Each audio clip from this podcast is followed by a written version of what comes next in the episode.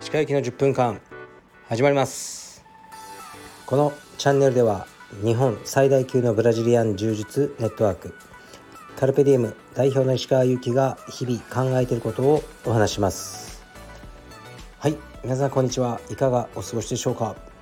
本日は、え、9月の7日木曜日です。僕はまだ清澄白河にいます。自宅でこれをやってます。本来はね青山に帰ろうかなと思ったんですけど息子のあのねレスリング連れて行かなきゃいけないんでなんかちょっとね息子の体調が悪いとねの言ってるのでまあ本当かよと思ったんですけど、まあ、レスリングに夜行かないってことになってだったらもうねあのうん。特にね家に帰る理由はないと思ってあの僕は、まね、青山に帰る理由はないと思ってもう一日この清澄白河で仕事などをすることにしました。今日は珍しく朝8時半まで寝てましたね。これは本当年に数回あるかどうかですね。こんなに遅くまで寝るってことは、疲れてたんでしょうね。疲れてはいましたが今日もえ、プールに行ってきました。25メートルを今日も40本ですね。1キロ泳ぎました。水泳動画を見て YouTube でですね勉強しながら泳いでるんですけど結構面白いですね。やっぱ変わりますね。変わる。うん。まだ足が沈む問題がすごくあるんですけどこれを改善したいですね。足が沈むんですよね。で上手い人って足がめっちゃ浮いてるんですよね。この辺の秘密を YouTube で学びながら頑張ろうと思います。で今日は、まあ、腰はねやっぱ痛くて水泳っていいですよね。水泳はできるけどその他のことはできそうにないので、えー、とりあえずラーメンをあの食いに行きました。ラーメンはねそんな食べないんですけど清澄白河にえっとね高海坊っていうラーメン屋さんがあっていつも人が並んでるんですね。で並んでまで食べようと思わないんですけど今日前を通ったら人がね並んでなかったんです。すごく珍しい。これはチャンスと思って自転車を止めてお店に入りました。で行列店。だからどんな感じかなと思って食べたんですけど結論から言うと僕には合いませんでしたね。鰹節の味がすごすぎて鰹節なのか何節か分かんないですけど魚の。魚をねあの食ってるような味でしたね。はい。うん。まあでもこれがねあのみんなには受けてるんでしょうね。僕はちょっとね魚が強すぎるなと思って。でもねお店のおじさんおばさんすごく感じが良くてあのすごくねいい店だなとは思いました。でそれから、えー、ほんと自由にやってますよね。ラーメン、ね、朝泳いでラーメン食って、まあ、コーヒーでも飲みに行くかと思って、えー、近所のブルーボトルコーヒーに来ました。でそこで、ね、携帯見たりしてたんですけどすると一組の男女あまあ、おそらくカップルですね。あの決めつけられないんですけど。があの僕のとこに来てくださって「鹿さんですか?」っていうふうに、ね、あの聞いてくださって「あそうです」って言って少しだけお話ししました。で男性の方ねお名前も聞いたんですけどなんか見たことあるなと思ったんですよ。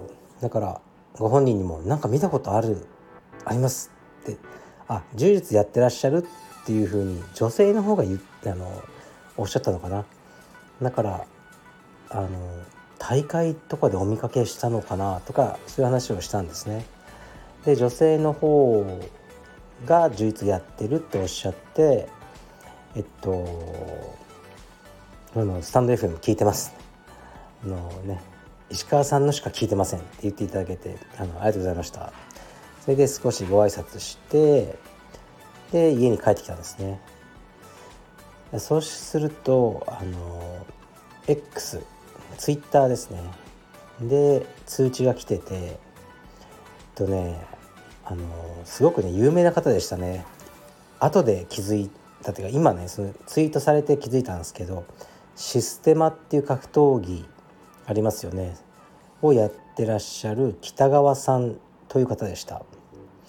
でだから会ったこと多分なくてその動画とかでね見ててあの会った気分になったんですね。であのそう ありがとうございます。あのいいことを書いていただいて。で嬉しかったですねこの清澄白河で、ね、まさかその格闘家と会えるとは。まあいつもねフラフラしてるのであの、ねまたどこかでお会いできたらと思います。今日はね話しかけていただいてありがとうございました。耳がね湧いてたんで入ってこられた瞬間にやっぱ分かるんですよね。耳湧いてなくても分かったかも。あなんかこの人やってるなっていうのは感じましたね。はい殺気がありました。殺気が。でえー、っと帰ってきてで今ね部屋であの濡れた水着洗ったりねちょっと掃除したりしてます。うん腰はね痛いですね。痛いですがもう前向きに行くしかないんです。このね腰のせいで腰痛で鬱になるとかやっぱあるみたいですね。僕も腰痛がなかったらねほんと人生うん相当いいんじゃないかな。もっと積極的にいろんなとこに行ったりいろんなねあの仕事のオファーとかも受けてきたと思いますね。腰痛が本当にひどいと、うん、受けれないのでその仕事が。だから怖くてもう事前に断ってるってなるんですよね。そう。じゃあレターいきます。えっとですねこれ腰痛レターです。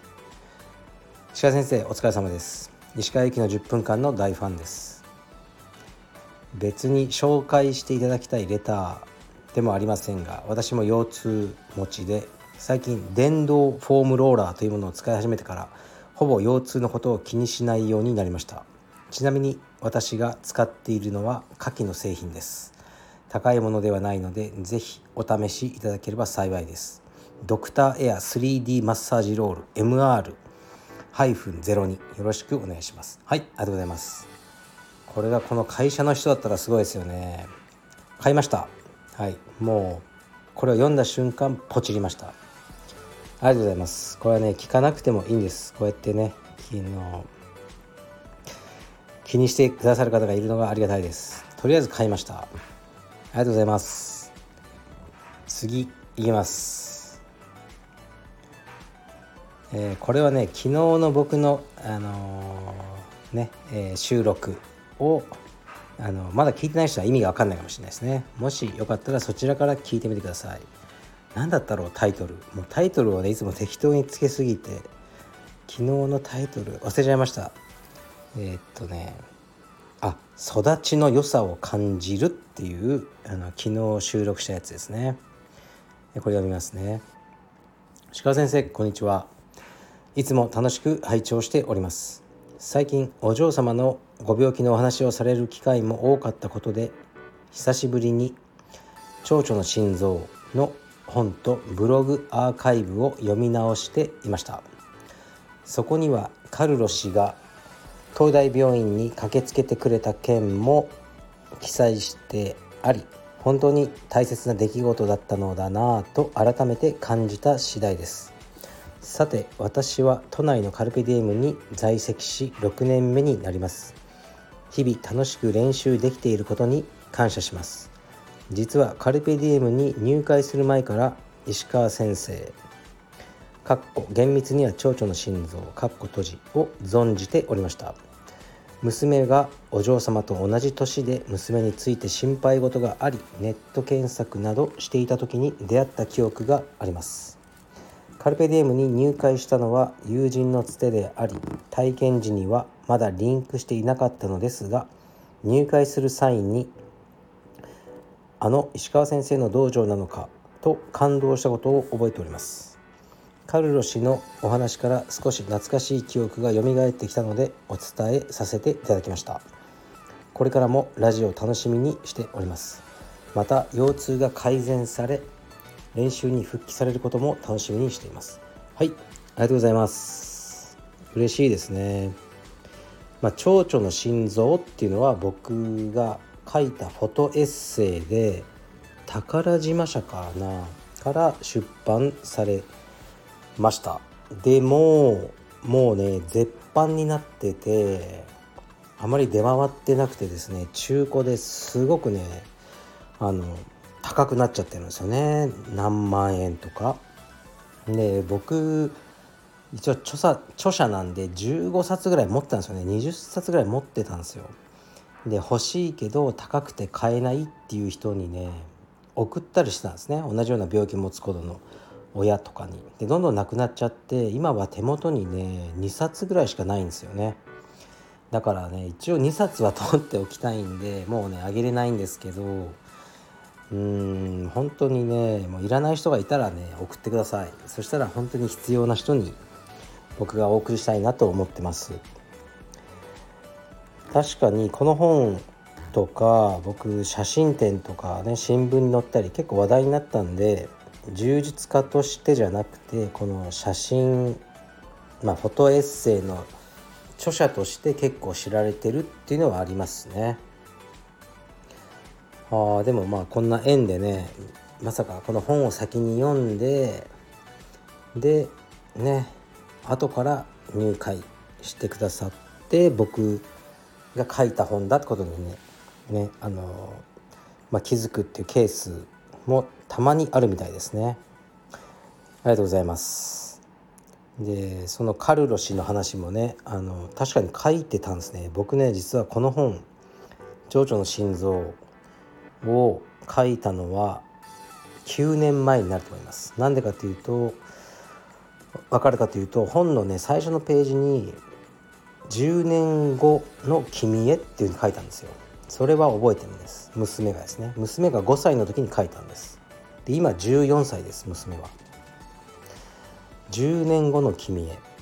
この意味は10年後も生きていてくれよってことですねまずは。あそそれにあのまあフォトエッセイ読んでも分かんないじゃないですか5歳が親がどんな気持ちでその健康な子も含めて親がどんな気持ちでこ、ね、子供を育てたりしてるのかまあ、分かってほしいとは思あの思わないけどうんまあ伝伝えたいっていうのはまああるんですよね。だからその時に本を書いてて、まあ、15歳ぐらいになったら理解できるんじゃないかなってこの文章が。と思って10年後の君へって書いたんですね。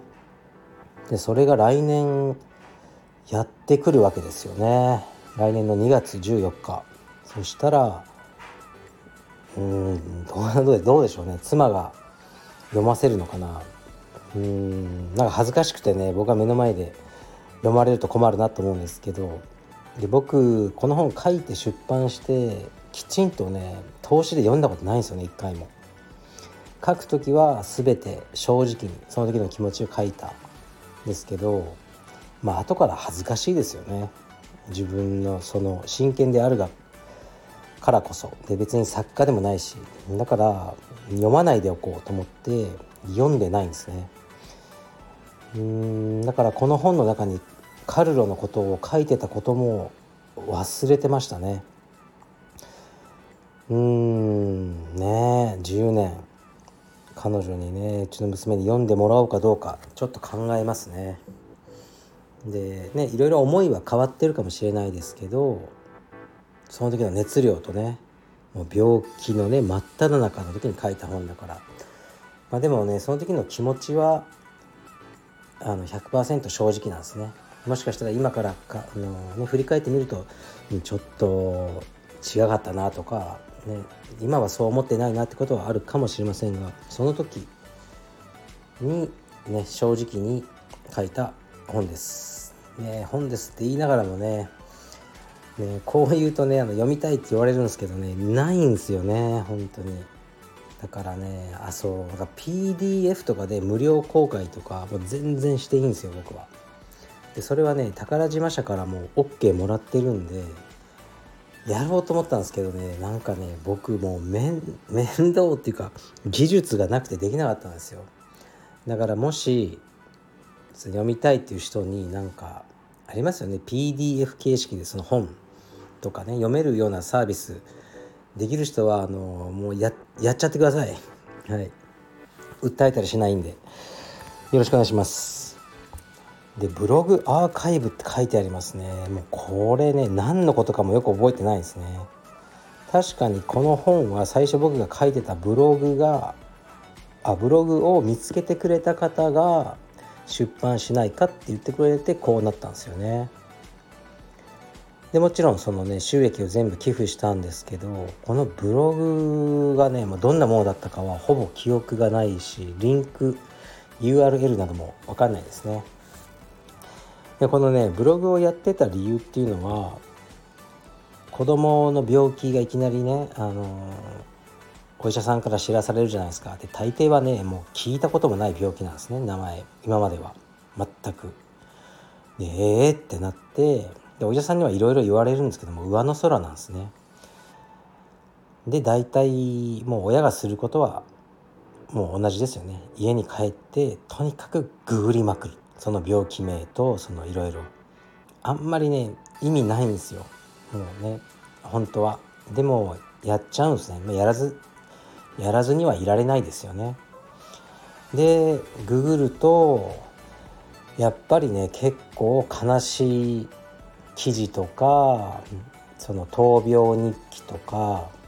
で、うん、闘病日記なんだけどもうね最後そのお子さんが星になっちゃいましたとかね亡くなったってことですねそれで閉じられているブログとかが出てくるんですねでそんなの見たらもう親はあのねすごく落ち込んじゃうじゃないですかとかねあのお子さんが亡くなってから書いてらっしゃるブログってもありますね。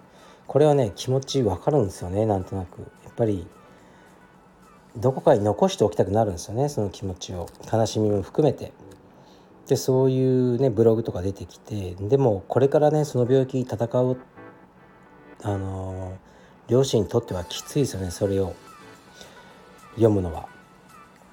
だから僕はあえてねすごく楽しいブログにしたんですよね子供病気でもいや心配事はたくさんあっても毎日楽しく生きることはできるよっていうふうにで書いてたんですねだまあねもともとちょっと知名度があったからうんバズったのかどうか分かんないですけどすごくブログもたくさんの方に読まれてからその心臓小児の心臓の病名をググるともう僕のブログがトップに出てくるっていう状態が数年続いてましたね。でそれはいいことだなと思ってとりあえず、ね、同じ病気持ったこの親が検索した時に僕のブログにが一番トップに来てたんで当時は。で読んでもらって、まあ、大変だけど毎日ね笑いのある生活をこの人は送ってるんだなっていうふうに思ってほしかったんですよね。うん、今もその気持ちは変わらないですね。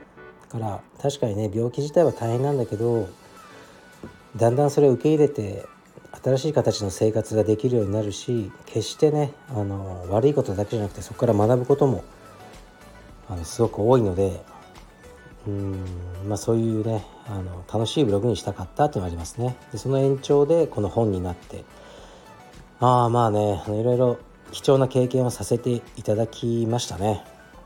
はい。